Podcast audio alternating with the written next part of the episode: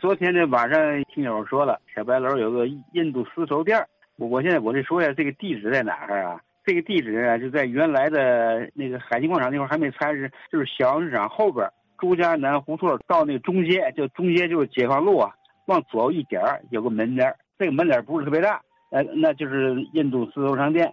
另外呢，还有呢是说那个有个那个就是孙兰生什么采访，他说他在那个竹园里，他不知道在哪儿了。那那店儿那店就在哪儿呢？就是现在开封道的东头，原来老陈丰记裁缝店陈丰记就是现在是改成一个美发店大沽路开封道口，在那儿。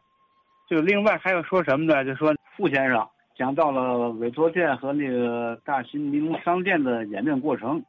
大新尼龙商店啊，他说后来搬走了嘛，搬走之后呢，原址啊改为了什么呢？春风记服装店。